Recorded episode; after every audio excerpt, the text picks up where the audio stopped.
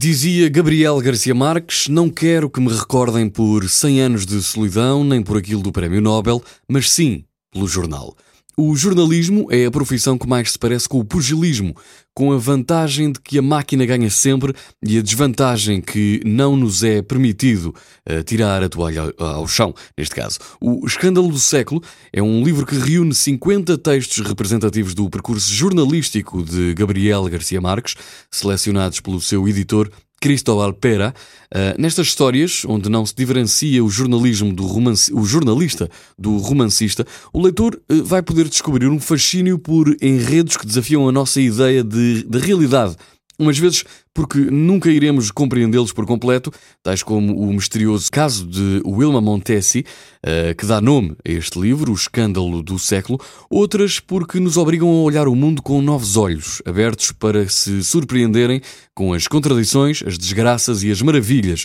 que governam o seu imprevisível mecanismo. O Escândalo do Século, um livro de Gabriel Garcia Marques que reúne, lá está, as reportagens do jornalista que antes de ser escritor era mesmo jornalista e era por isso que queria ser recordado.